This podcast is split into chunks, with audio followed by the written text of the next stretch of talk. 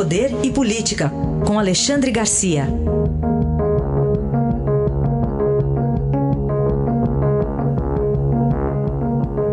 Alexandre, bom dia. Bom dia, Raíssa. Bom dia, Carolina. Bom dia.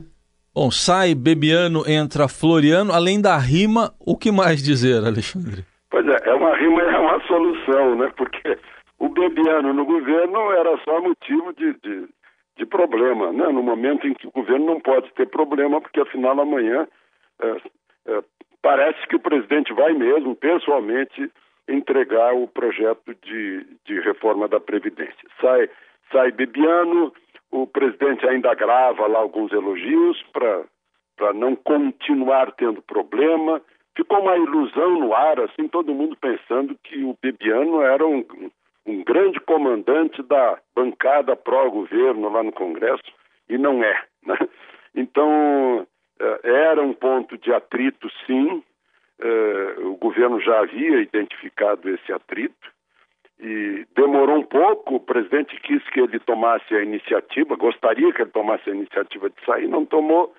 Antes que o dia terminasse, foi anunciada a saída dele numa nota de menos de, de cinco linhas, né, com os agradecimentos de praxe e os votos de eh, êxito nos novos caminhos. Né? Um, um dos novos caminhos é acompanhar a investigação que está sendo feita em Pernambuco sobre uh, uh, o, o, o, Laranjal, né? sobre laranjas candidatas, supostas candidatas laranjas. E o outro caminho parece que é o homem certo no lugar certo.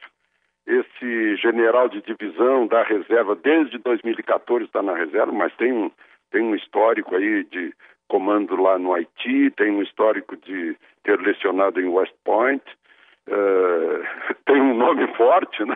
que foi talvez o homem mais forte dos governos da República, o Marechal Floriano Peixoto, e, e, e, sobretudo tem um MBA em administração de empresa. Eu estava vendo aqui o decreto do dia 2 de janeiro do presidente Bolsonaro sobre as atribuições da Secretaria-Geral da Presidência, não vi nenhuma política.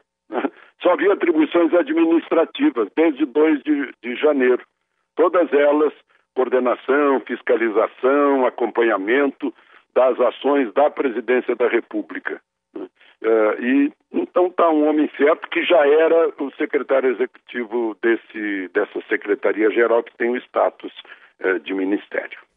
Alexandre, só colocar um pitaco nessa história. Hoje o, a coluna do Estadão, Alberto Bombig, tem uma notinha que diz o seguinte: para governistas, a indicação de, do general Floriano Peixoto para o lugar de Gustavo Bebiano foi mais uma demonstração de inabilidade do governo que teria perdido a chance de abrir espaço e cargos a aliados. Logo vai faltar militar nas forças desse jeito, brinca um líder. Né? São duas notinhas aqui que, que eu li para você. É, não é essa a percepção do governo, né? Eu não sei, eu eu, esses governistas aí, eu, eu não, não sei quem são, o governo acha que fez certo, né? E eu não entendi, vai faltar militar como? Vai faltar, é, logo vai faltar militar nas Forças Armadas, né? Porque já que, que, que é Mas mais um. Eles estão todos na reserva, eles já saíram das Forças é, Armadas. É, isso é verdade, isso é verdade. então eu acho que normalizou agora, depois de todo esse buchincho aí, essa, essa fofocagem, esse diz que diz que normalizou e vamos para a reforma da Previdência a partir de amanhã. E agora, Gustavo e Carlos, para onde vão? Pois é, o Carlos já foi para, já voltou para a Câmara de Vereadores. Parece que esse episódio serviu para fazerem uma reflexão sobre não atrapalhar o pai, né? É, de defender sim o governo nas suas instâncias, né? um no Senado, outro na Câmara dos Deputados e, e lá na Câmara de Vereadores resta defender interesses e promessas do governo lá no Rio de Janeiro. Né? Este, o Carlos. Agora, o, o, o Gustavo Bebiano vai ter que explicar essa história de laranja. Né? Ele, o presidente que o substituiu, é, como foi que administraram essa, essa desfaçatez, que é inventar cota, mais uma cota, né? Acabou que teve poucas candidatas mulheres e muito dinheiro para as candidatas mulheres, e, tem gente, teve gente que não resistiu à tentação. Mas, enfim, isso é algo que a Polícia Federal a pedido do presidente e do ministro da Justiça, eh, vai apresentar uma, uma conclusão a respeito. Né? Eu não sei quando, nos próximos dias, nas próximas semanas. O fato é que a justiça eh, eleitoral age muito burocraticamente. As pessoas apresentam lá os comprovantes, né? ninguém vai confirmar, não tem elementos para investigar e aprova tudo. Aí as pessoas alegam, não, nossas contas já foram aprovadas pela Justiça Eleitoral. E depois aparecem esses casos que a gente está conhecendo agora. Alexandre, chegamos hoje à sexagésima fase da Operação Lava Jato. Mês que vem vai completar cinco anos, dá uma média quase que de uma operação por mês né, nesses cinco anos. Os alvos hoje, o ex-ministro de Michel Temer, Aloysio Nunes Ferreira Filho, do PSTB, alvo de busca e apreensão, e foi preso há pouco Paulo Vieira de Souza, tido como operador financeiro do PSTB. Pois é, é, um, é uma consequência de algo que já vinha sendo investigado.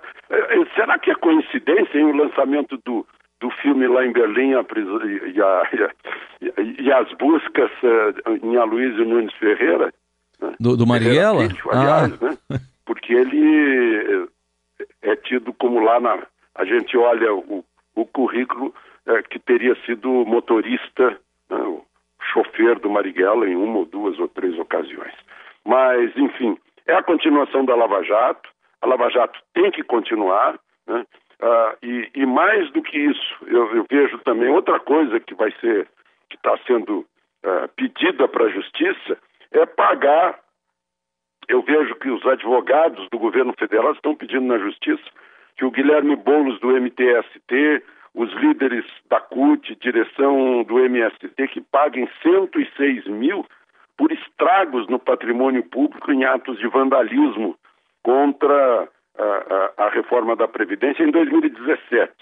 Eu, eu acho que isso, uma, mostra que não há no Estado brasileiro essa história de um governo faz uma coisa depois passa para o outro, esquece tudo que o primeiro governo fez. Essa é uma atitude em defesa dos cofres públicos e se refere a um governo que já passou. Né? Então é, é uma continuidade positiva do Estado brasileiro acima de governos uh, que, que têm mandatos. E, em segundo lugar, é um aviso para quem quiser fazer é, para quem for fazer manifestação contra a reforma da Previdência, que faça manifestação pacífica e democraticamente, né?